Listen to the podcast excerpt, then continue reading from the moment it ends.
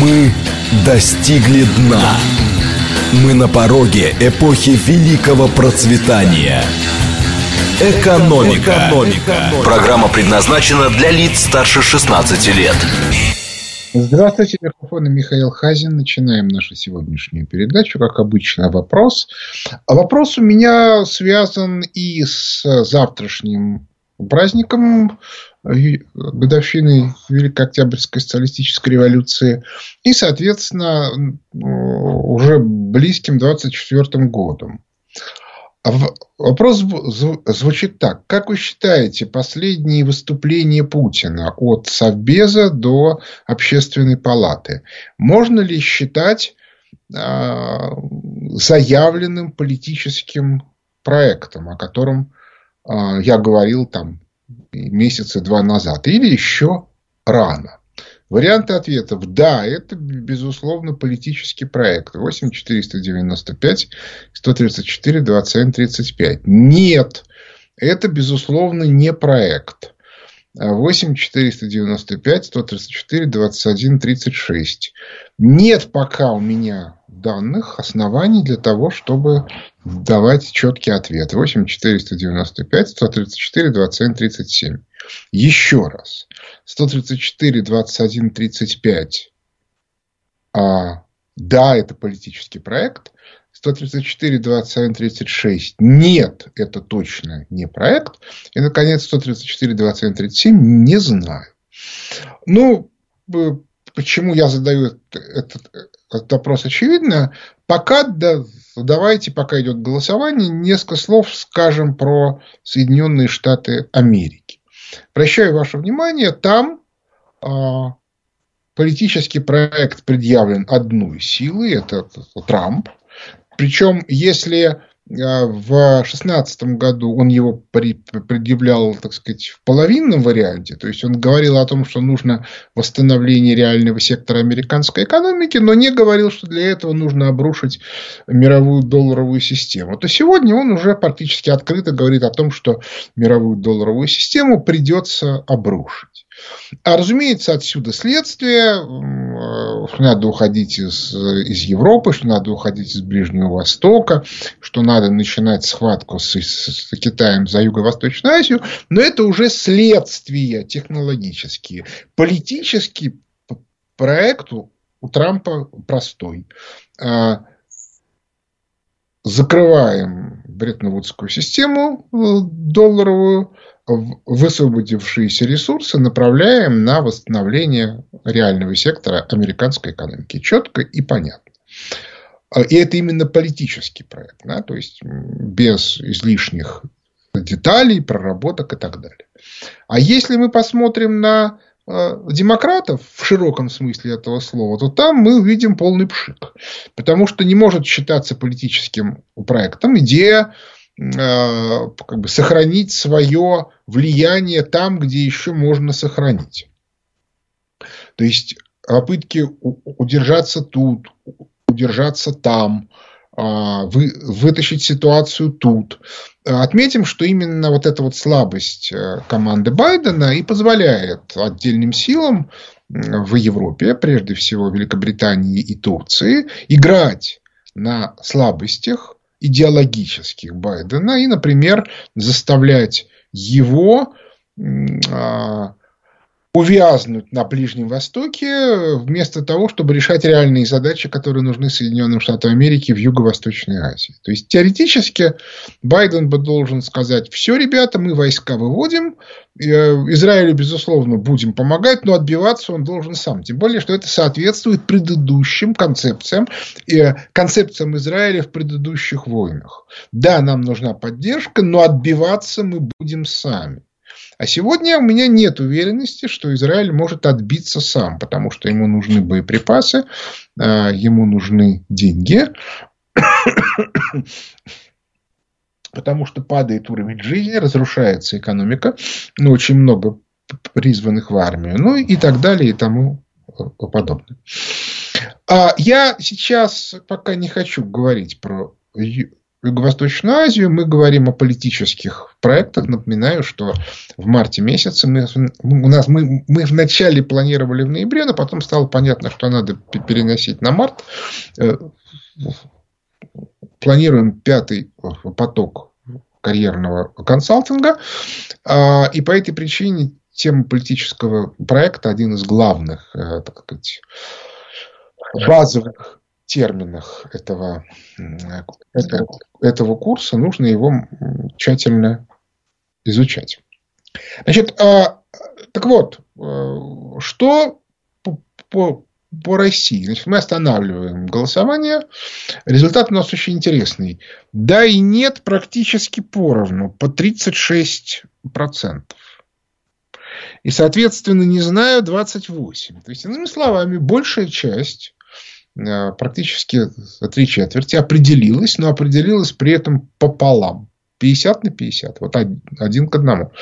Чуть-чуть больше тех, кто, кто считает, что политический проект предъявлен. Почему так получилось? А очень просто. Дело в том, что любой политический проект с точки зрения ну, как бы человека, который немножко понимает, как он реализуется без описания механизма реализации, подвисает в воздухе.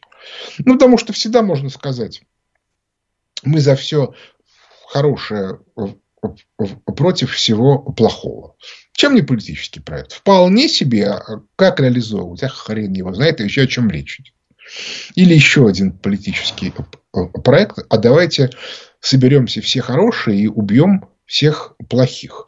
Если кто-то думает, что это проект кровожадный, то он ошибается, потому что в этом проекте буксовать уже начинает первая стадия, как отделить хороших от плохих.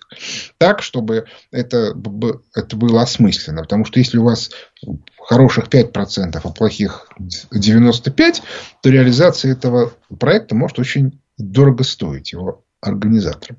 Так вот, а, у нас э, вся беда состоит в том, что вся исполнительная власть, она либеральная. И ее политический проект понятен. Мы смотрим на солнце, которое встает в Вашингтоне, и, соответственно, вот как оно показывает, так и будем делать. Отметим, кстати, что интерпретацию замыслов этого, этого солнца мы, в общем, тоже сами не производим. Ну, точнее сказать, э, ли, либералы не производят. Здесь я сделаю э, небольшое отступление и напомню историю замечательную. Она очень показательна, потому что она говорит об устройстве а, как бы нашей э, экономической и идеологической мысли. Дело в том, что когда каком там году, да, юбилей Бреттон-Вудской системы был в 13 году. Значит, по-моему, в 13 или в 14 году вышла книга под эгидой МВФ «Бреттон-Вудс. Следующие 70 лет». И вот России там было два автора. Это э, э, Сергей Гуриев, с которым все понятно. А, нет, три автора был еще этот самый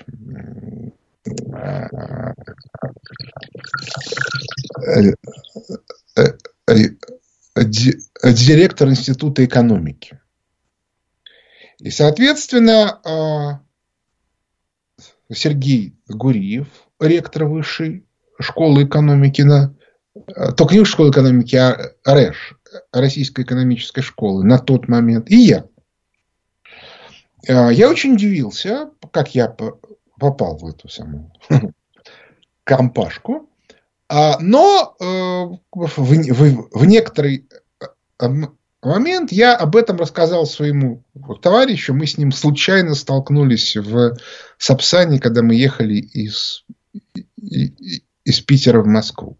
А он, так сказать, старой команды, он из той команды, которая работала с Гайдаром э, вот на семинаре в Змеиной Горке. Но он на госслужбу не пошел в 90-е э, э, годы, и поэтому остался, так сказать, свободен. А, И он мне говорит, Миш, когда я, я ему рассказал эту историю и, про, и показал ему книжку, он говорит, Миша, ну, у меня для тебя две, две новости. Я говорю, одна хорошая, другая плохая. Он говорит, нет, одна хорошая, а другая странная. Я говорю, ну, давай сначала хорошую. Он говорит, ты понимаешь, а, в чем фокус? А, ведь а, наши же так называемые экономисты и идеологи, они же, если их сравнивать с советским временем, пропагандисты заштатного райкома партии, инструктора. То есть где-нибудь в каком-нибудь Узбекистане какой-нибудь район, в этом районе райком партии, в котором работает там 15 человек. И там есть инструктора, которые даже не разъясняют линию партии. Разъяснять они не имеют права. Они повторяют цитатники, которые им присылают из обкома, а из обкома присылают... Сейчас я прошу прощения, я тут телефон не выключил, а он, гад, зазвонил. А, а из обкома присылают из республиканского ЦК. А из республиканского ЦК присылают из ЦК КПСС. Так вот, на уровне обкома нельзя сомневаться в тезисах, но можно э, эти тезисы описывать простыми словами. На уровне республиканского ЦК с некоторыми тезисами можно спорить. А вот на уровне ЦК КПСС есть группы советников, которые, кстати, могут вообще в ЦК КПСС не работать. Которые и пишут эти тезисы. И, а внизу, в, в райкомах партии, люди, которые обязаны вот те бумажки, которые им из обкома присылают читать, и ни одного знака править нельзя, не положено. Так вот, говорит он, у нас а, наши люди – это а, инструктора вот этих вот провинциальных райкомов. Не есть буквально пара человек, среди них был Гайдар, среди них был Чубайс, которым, и еще, может быть, один-два человека, которым разрешалось в соответствии с инструкциями писать комментарии на русском языке. Обращаю внимание, значительная часть документов либеральных, которые у нас крутилась и крутится в либеральном лагере, это тупой перевод с английского. Они не на русском языке изначально написаны. А вот те, кто попал в, эти, в эту книжку, им разрешено не только, а, соответственно, эти тезисы обсуждать, им разрешено выдвигать свои. То есть ты попал в концептуальную либеральную элиту. Вот это принципиальный момент. Вот. Ну, так как бы там было продолжение, но оно для нашего сегодняшнего разговора роли не играет. Так вот, фокус состоит вот в чем. А Путин выдвигает некоторые концептуальные тезисы. Он говорит об Александре Невском, который, соответственно, выбрал Восток, а не Запад. Кстати, если говорить о теории власти, Александра Невского отправили на выбор Курул, на Курултай, на выбор хана. Бату хан не поехал, а послал Александра Невского. Это выглядит совершенно дико. Кто такой Александр Невский? Но если исходить из гипотезы Гумилева, что э, Александр Невский породнился с Сартаком, то в этом случае, как бы в те времена, это было равносильно э, кровной связи. То есть, иными словами, Александр Невский стал, стал чингизидом, причем, если смотреть по возрасту, в достаточно высоких э, как бы, э, позициях. И его послали именно как члена семьи туда. Сам Батухан не поехал, понимая, что там его убьют. Вот это принципиальная вещь. Что а, у вас а, Россия стала не колонией, а частью системы. Для примера, когда а, в, в Великобритании мать будущего наследника престола завела а, роман с арабом, ее убили вместе с арабом. По, ну то есть, да, конечно, несчастный случай, хорошо, несчастный случай, очень, очень вовремя произошел. Потому что этого допускать нельзя. А в случае с Александром Невским ситуация абсолютно другая. Ну, представьте себе на секундочку, что даже не Киссинджер, а королева Елизавета бы там пять лет тому назад усыновила бы Путина. О, было бы весело. Это то, что произошло тогда, в 13 веке. Так вот, беда состоит в том, что Путин предлагает концептуальные позиции, я уже говорил, да, не лечь под Китай, как некоторые пишут, а, соответственно, восточную политику. То есть мы возвращаемся в цивилизацию Востока, а не западническую. Вот об этом говорит Путин.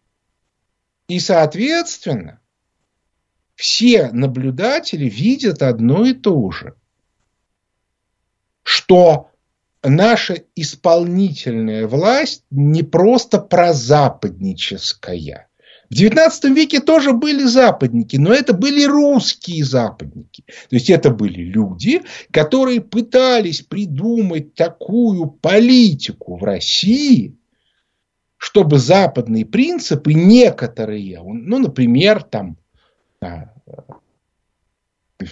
верховенство закона или, соответственно, свобода слова у нас бы тоже бы работали. Отметим, что на Западе они уже не работают, но это отдельная тема.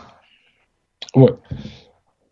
А у нас сейчас не русские политики западного направления сидят. У нас сидят солдаты Запада.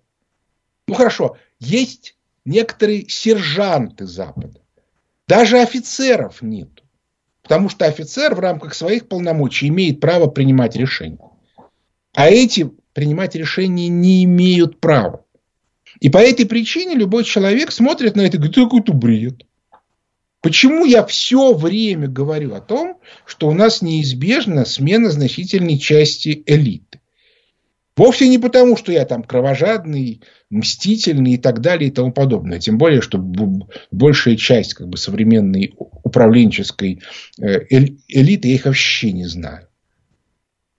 Когда я ушел с госслужбы, они еще там в детский сад ходили, ну, в школу. И вот эта вот ситуация, а, она, она просто неизбежна. Если мы меняем концептуальность, мы не можем работать с чужими солдатами. Свои концептуалисты у нас есть. Это видно потому, что говорит Путин. Ну, как бы я далек от мысли, что это Путин все придумал сам. Во-первых, у него мало времени, во-вторых, это работа коллективов. Другое дело, что эти коллективы, они могут быть неформальны. Но концептуалисты у нас есть. А вот исполнителей на должностях у нас мало очень. И по этой причине их количество должно сильно вырасти. А иначе зачем Путину эта концептуальность? Ну, вы, ну, ну, вы подумайте сами. Да, сидят вокруг него голодные львы, а он, соответственно, взял кусок мяса, значит, вот он его значит, жарит, шашлычки туда-сюда, а им не, не дает. И говорит, это все мое. Ну, ну, как они себя вести будут? Он это прекрасно понимает. То есть, ну зачем злить-то? Если ты хочешь быть западником именно в смысле частью Запада, то в этом случае не надо дразнить. Вот это принципиальная вещь. А если он, он начинает дразнить, то, то это означает, что он понимает, что у него есть своя армия, которая что-то будет делать. вопрос. Мне там уже 15 лет задают вопрос, почему он вот этого не, не делает. Ну вот мы понимаем теперь, что он дожидался двух вещей. Первое, когда мы станем сильнее, а второе, когда они ослабеют. Ну, по поводу них тут уже как бы разговаривать не о чем.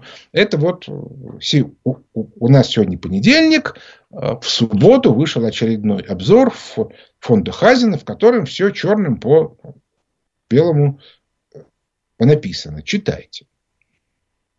Что там происходит? И обращаю внимание, кстати, что истерика у руководства ФРС продолжается. Они транслируют, что все хорошо, а истерика при этом продолжается. Они транслируют уникальный рост ВВП, там, по-моему, 4,9% предварительная цифра в третьем квартале.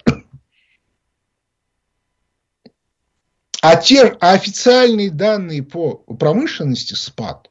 Что это значит? Это значит очень простую вещь, что колоссальный рост расходной части бюджета, ну, в купе с дефицитом, привел к тому, что часть этих денег пошла на увеличение капитализации финансовых активов, которые бухгалтерскими приемами перевели в ВВП.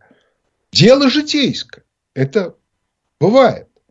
Но не надо это называть ростом ВВП. Ребят, ну, ну что за детский сад? Ну, это примерно то же самое, что вы начнете объяснять, что вашей компании, которые производят какие-нибудь штучки, бешеный рост, потому что а, количество штучек уменьшилось, которые вы производите, было 100 тысяч в год, а стало там 95. Но зато находящиеся на балансе три бумаги там какой-то компании выросли в, в три раза. И в результате формально у вас, как бы, вы их пересчитали и получили рост. Но только у вас, если вы начинаете пересчитывать, у вас через полгода они могут упасть, а количество продаж сократилось. Вот это вот то, что происходит сегодня в Соединенных Штатах Америки.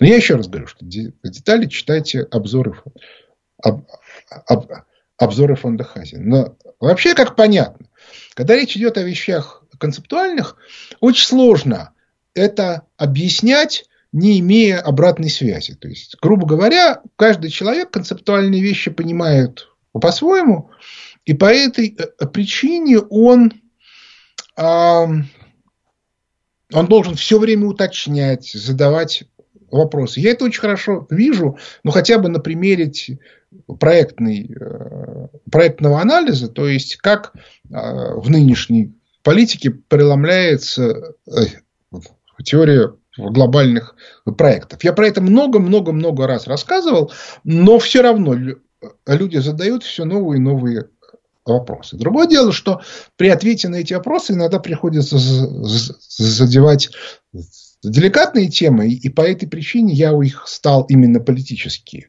Я стал обсуждать в закрытом телеграм-канале, потому что иначе опасно.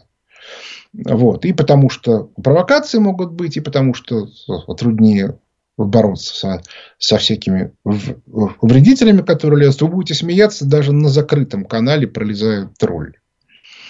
Но в общем и целом, а, я считаю, что вот дискуссия на этом закрытом канале, она очень осмысленная. То есть, она постепенно начинает приближаться к лучшим образцам а, форума на Волт кризисе где-то двухтысячных, второй половины двухтысячных годов. Так что подписывайтесь и не пожалеете, не говоря уже про то, что вопросы там можно мне задавать. А я, если они осмысленные, пытаюсь на них ответить. Перерыв на новости. Экономика. Экономика. Возвращаемся в студию микрофона Михаил Хазин. Начинаем отвечать на вопросы слушателей. Здравствуйте. Михаил Леонидович, э, Виктор Михайлович из да. Домодедова.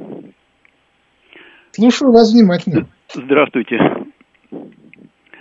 А, значит, вы в первой части а, немного коснулись положения в Соединенных Штатах Америки. Вот с вашего позволения я тоже попробую вернуться к Соединенным Штатам Америки и задать вопрос, касающийся Deep State. Я прошу как... прощения, это мне напоминает старый анекдот. Что-то меня Гондурас беспокоит. Ты его не чеши. Понятно. Ну ладно, давайте почешем Гондурасу. А. Не секрет, что э, большинство решений, принимаемых э, правительством Соединенных Штатов, значит, определяется так называемым э, дипстейтом. Э, так вот, э, вопрос в чем состоит? Э, Байден является, так сказать, э, ну, что ли, внешней частью деятельности этой, этой структуры. Но он, собственно, ничего не определяет, а просто выражает мнение вот этого глубинного государства. А, а скажите, в современном, в наши дни, коснулась ли деградация Э, элиты американской э, и дип-стейта, судя по тому, что э, принимает какие решения правительство, коснулось. И в какой связи находится, по-моему, Трамп находится в противостоянии этой структуре? Ну, как бы, если вы читали вторую часть книжки «Кризис и власть», «Люди власти», то там э, эта тема подробно обсуждалась. Значит, Deep State это на самом деле выращенная и купленная элитой западного проекта управленческая элита Соединенных э, Штатов Америки. В прежние времена а у них не было единого так сказать, центра покупки, они объединялись крайне редко. Вот объединение было а, в середине XIX века, когда они убили Авраама Линкольна. Объединение было, когда они убили Кеннеди в 1963 году. Объединение было а, в 1973 году, 1974, когда был Уотергейт. Кстати, Уотергейт мы подробнейшим образом описывали вот в нашей книжке. А, и, собственно говоря, беда Трампа состояла в том, что он а, совершил принципиальную ошибку. Вот я об этом говорил в первой части. То есть, он а, в рамках своего политического проекта неделимого поднимаем, сделаем Америку снова великой, то есть поднимаем реальный сектор за счет того, что мы ликвидируем мировую долларовую систему и перестаем тратить ресурсы на поддержание нашего влияния в мире а, ну, точнее сказать, по, всему миру. В, в части мира мы остаемся. А, так вот, он вторую часть не сказал и не делал. И в результате этот самый deep state, то есть купленное и выращенное, дело даже не в том, что купленное, а выращенное. То есть это люди, которые альтернативы не знают э, вот этой вот либеральной модели. А чиновники, они начали вставлять палки в колеса и травить Трампа. Причем, обращаю ваше внимание, в отличие от ситуации с Никсоном и ситуации с, с Кеннеди и ситуации с Линкольном, они, так сказать, до конца дела не довели. Почему? Потому что все-таки многие из них являются американскими гражданами, и для них, в общем, американский патриотизм – это не пустой звук. А вот дальше, соответственно, целая, целая куча проблем, с которыми непонятно, что делать. Потому что а, если бы Трамп сказал, что надо менять долларовую систему, то, то система управления сверху бы рассыпалась. И этот вот единый фронт антитрамповский, deep state, бы рассыпался тоже. А дальше разделяй властвуй. Кого-то нанимаешь в вассалы, кого-то ограничиваешь изолируешь, кого-то выгоняешь, и все, и замечательно. Я напоминаю, что в нашей стране вот это очень хорошо видно. Ну, как бы за последние-то годы уже э, понятно, что Мишустин серьезно противостоит либеральной команде. При том, что он вырос внутри этой либеральной команды. Да что тут э, как бы начинать? Я же тоже начинал в, в Гайдаровской команде. Другое дело, что я из нее довольно быстро вышел, когда я понял, что они из себя представляют. Но на первом этапе я этого не понимал. Ну, собственно, и никто не понимал. Ну, из тех, кто, так сказать, является обычными а, обывателями. Вот. По этой причине, э, мне кажется, что вы не совсем правы. То есть, если такие вот эту вторую часть политического проекта Трампа а, ее удастся реализовать, а надо отметить, что сейчас это сделать сильно легче, чем в 2016 году, потому что сейчас уже все понимают, что это не жилец.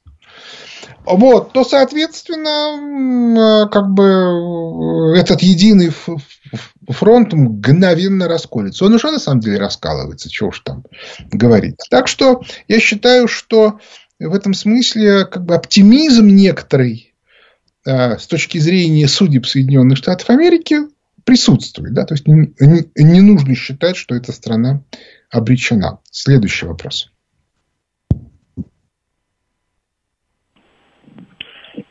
А, доброе утро, Михаил. Юрий, Москва. Здравствуйте. Я на прошлой неделе задал вам вопрос э, про российскую зону влияния. Вы меня поправили, сказали, что вы никогда не говорили об этом, вы говорили о валютной зоне российской. Так вот, у меня второй вопрос отсюда возникает. А чем отличается? Разве это не подразумевает валютная зона, соответственно, автоматически зону влияния России над данным географическим пространством? Просьба пояснить. Нет. Ну, смотрите, ну, я вам пример. Как вы считаете, сегодня а, а, Сирия – это зона влияния России? Да. Это рублевая зона? Нет. А дело в том, что когда мы писали про распад мира на валютные зоны, мы имели в виду, что этот распад произойдет по некоторой технологии, и эта технология вынудит изменить всю картинку все построение. То есть тут в данном случае это то, что называется как это, как называется, геополитически, мне это слово страшно не нравится, оно неправильное, и наука это, как это, лженаука, но тем не менее, а, а, а, оно как бы будет следствием экономики. Зоны влияния при этом могут быть и больше. Ну, например, а, Соединенные Штаты Америки влияют в очень большом количестве стран, но при этом в, в некоторых из них доллара нету. Вот, а, так что это надо совершенно четко разделять, потому что зона влияния это термин, в общем, а, скорее такой политический и при этом еще очень многозначный. А валютная зона это некоторая вполне конкретная конструкция – это э, единая система разделения труда, более-менее фиксированная, основанная на единой инвестиционной и расчетной валюте. Ну вот, например, э, зона, э, валютная зона евро – это Евросоюз. Обращаю внимание, кстати, что в некоторых странах Евросоюза не евро. В Польше, например. Но это все равно валютные зоны Евросоюза. Так что вот так. Следующий вопрос. Алло. Алло. Да, здравствуйте. Здравствуйте, здравствуйте, Михаил Леонидович. Меня зовут Андрей, я из города Курска. У меня к вам следующий вопрос.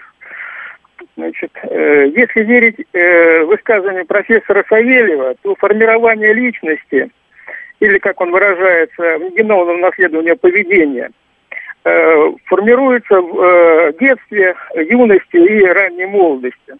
У нас большинство работающего населения формировалось э, в СССР. То есть в условиях всеобщей принудительной занятости под угрозой уголовной ответственности за тунеядство и одновременно с этим э, высоко, достаточно высокой скрытой безработицы и уравниловки. То есть перед руководством предприятия, перед, перед персоналом Э, э, не стояла задача в поиске и выпуске, э, в освоении и выпуске новой продукции качественной, а просто выполнение э, рутинных обязанностей.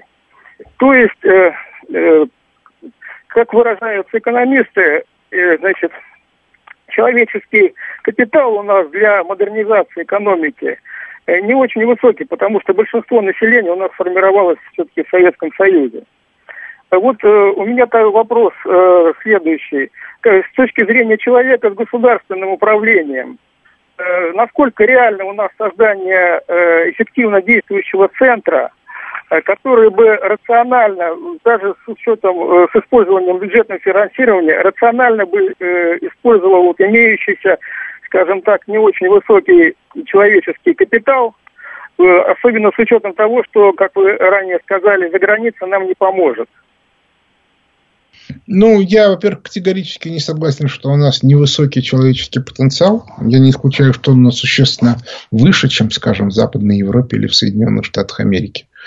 Во-вторых, я совершенно не согласен, что люди советские чем-то плохи. Скорее, плохи те, которые выросли в 90-е годы, поскольку им вменили базовую логику, что работать вообще вредно. Ну, не всем, разумеется, я имею в виду относительно. И относительная доля тех, кто считает, что работать вредно, а надо заниматься мошенничеством и зарабатывать сразу много, не зарабатывать, а как бы получать, их, конечно же, больше тех, кто формировался в, в 90-е годы.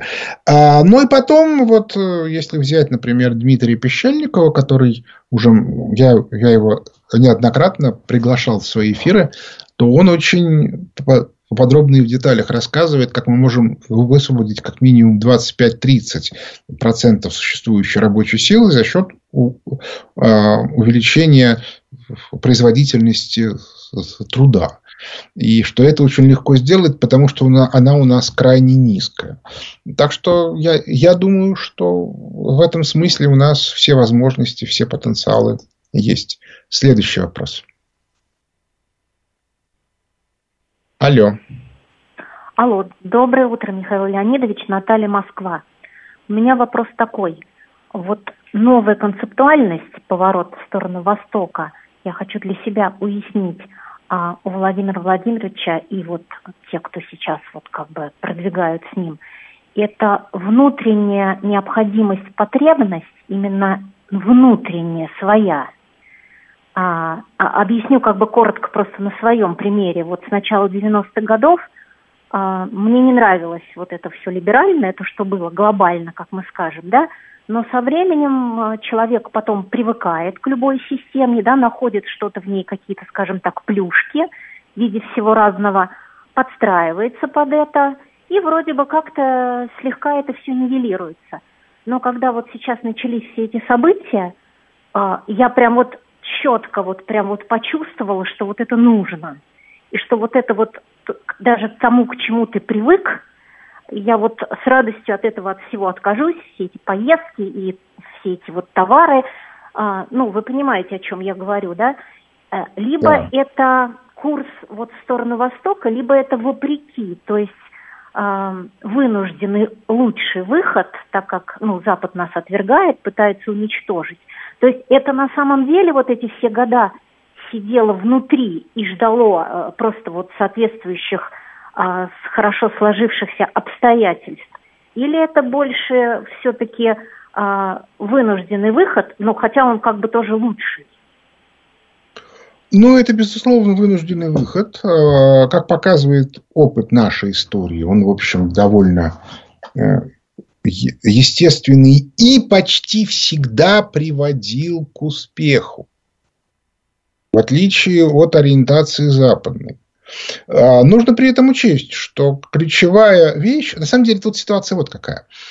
А, у нас а, ключевая проблема России – это модернизация, потому что капитализм, как у меня в книжке написано, воспоминания о будущем, это модель постоянной модернизации, а, а в России все-таки настоящего капитализма никогда не было, поэтому у нас мы, мы модернизацию останавливались. То есть у нас было две мощных модернизации. Одна была связана с Петром Первым, другая со Сталином. Было несколько неудачных попыток модернизации. Это Иван Грозный, это ну и, и дальше как бы вот все попытки. Да, чуть-чуть не получилось у Бориса Годунова, но вот вулкан южноамериканский помешал. А дальше, соответственно, была попытка э, э, Павла, Николая Первого и всех Александров, которая тоже завершилась неудачно. Последняя неудачная частичная модернизация была Александра II, но только частичная. И, соответственно, неудачная модернизация Столыпина. Кстати, на ту, ту же модернизацию, то есть той же задачи, потом реализовал Сталин. После успешных модернизаций у нас всегда мы этим как бы пользовались, наступал золотой век. Значит, золотой век был э, трех императриц. После Петра I отметим, что наиболее успешной была Екатерина, на втором месте Анна и Анна, на третьем э, Елисавета Петровна. А соответственно, а, значит, э, золотой век после Сталина – это Брежнев. Так вот, а, нам нужна модернизация. Но если мы модернизацию сделали, отметим, что сегодняшняя ситуация – это во многом начало модернизации, то дальше мы должны эту модернизацию как-то обосновывать. И мы видим, что э, обоснование оно должно быть не, не западное, а восточное. И поэтому то, что сейчас делает Путин, это во многом то, что делал Сталин э, с его логикой ну, как бы он же пытался восстановить э, СССР как некоторый центр сакральный. Не только красный, но и православный. Ну и так далее и тому подобное. Я сейчас не буду залезать в эти детали, потому что это долго. У нас осталось не так много времени, и я думаю, что если как бы о деталях это надо обсуждать вот в закрытом канале Telegram, а, или книжки читать. Но понятно, что обсуждать при этом не получается. Ну или, соответственно, мы иногда эти темы обсуждаем на клубе улицы Правда. Следующий вопрос. Алло. А, доброе утро, Михаил Леонидович. Алексей, Санкт-Петербург беспокоит.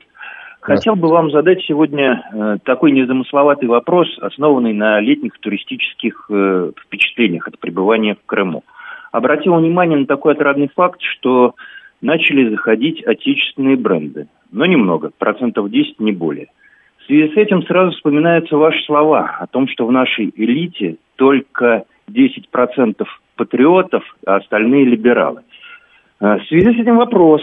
Как вы считаете, вообще подобная аналогия уместна? И можно ли на ее основе делать некие выводы? Спасибо большое. Аналогия чего?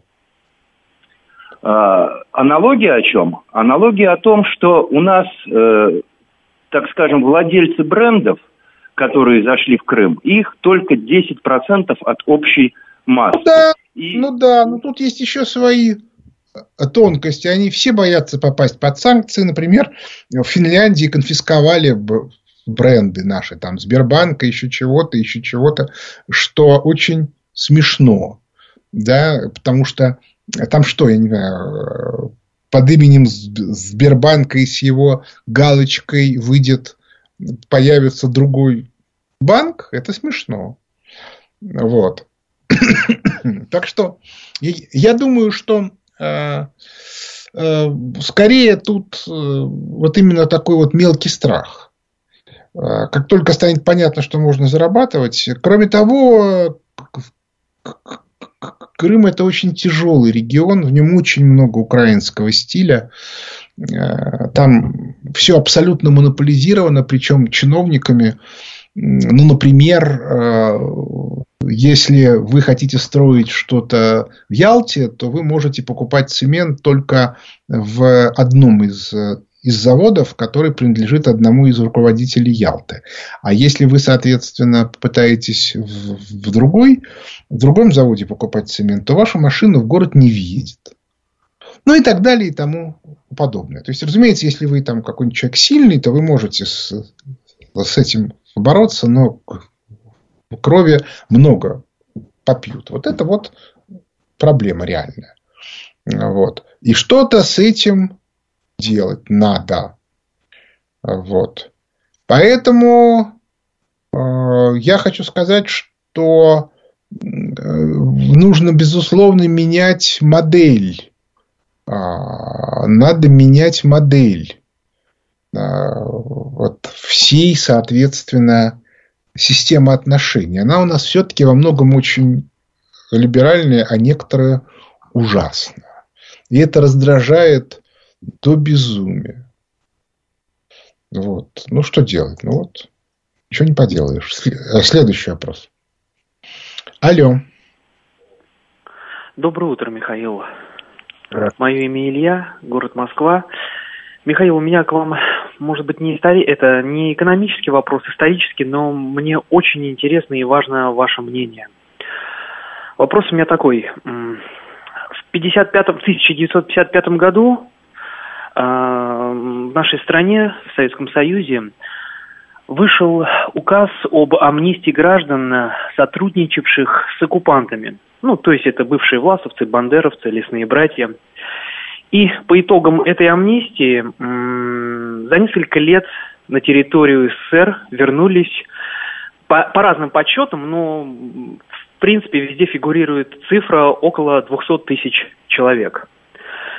Из этих 200 тысяч человек эм, процентов 30 в ближайшие 5 лет уже занимали административные должности на Украине. Вопрос у меня такой. Вот сейчас э, мы видим, что происходит, да, вся ситуация с Украиной. Скажите, для чего это делалось все? Это от глупости, от незнания, либо это какое-то намеренное было действие? Ведь мы же сейчас пожинаем плоды вот этого, ну, можно сказать, что э, мое мнение, это тоже в какой-то степени преступление. Будьте добры, ответьте. Спасибо в тот момент я, я напомню, что там Никита Сергеевич Хрущев разрушал тюрьмы. Э, знаменитый Таганский Централ был разрушен вот, в конце 50-х, потому что он считал, что преступность закончится, что все, идеологически мы победили, люди будут вести себя как полагается. И он считал, что за 10 лет эти люди изменились, и попав в новую среду, они будут вести себя иначе. Но вообще Никита Сергеевич был как бы очень слабый теоретик и человек не очень образованный, и это, в общем, оказывало свое негативное влияние. Мы сейчас не будем говорить про то, что он был троцкист, потому что ну, абсолютно очевидно, что он сам-то не, не очень понимал, что к чему. Есть, да, за его спиной просматривается чрезвычайно мрачная с точки зрения интересов России фигуру, фигуру Кусинина, ну и, соответственно, всех его учеников, да, как бы начиная от э, Андропова и кончая э, другими не менее мрачными э, персонажами. Но сейчас уже это не важно. То есть нужно понимать в нынешней ситуации, что да, конечно, на той территории, на которой как бы, которую мы будем считать своей, и, которую, и которая вернется к нам, вот с этим надо будет бороться крайне жестко, крайне. Но при этом мы, мы все прекрасно понимаем, что у нас количество людей, которые хотят сохранить вот этих вот ребят, ну, ну хотя бы по банальной причине. Да? Ребята, мы вас будем защищать, чтобы вас не посадили. А за это вы ту, как бы, те деньги, которые вы тут будете собирать с подведомственной территории, значительную часть будете отдавать нам. Ну, собственно, что в, в, в лестнице в небо это все э, неоднократно описано. В общем, э, как бы у нас уже осталось ну, совсем мало времени, я напоминаю, да, что э, экономические вещи в обзорах фонда Хазина, вопросы и политические интимные темы – это закрытый канал Михаила Хазина в э, Телеграме. Ну и, как бы, соответственно, нужно понимать, что Сейчас события пойдут очень быстро, и надо к этому морально готовиться, иначе можно очень сильно потерять. Ну, на этом наше время подошло к концу. У микрофона был Михаил Хазин. Благодарю за внимание. До свидания.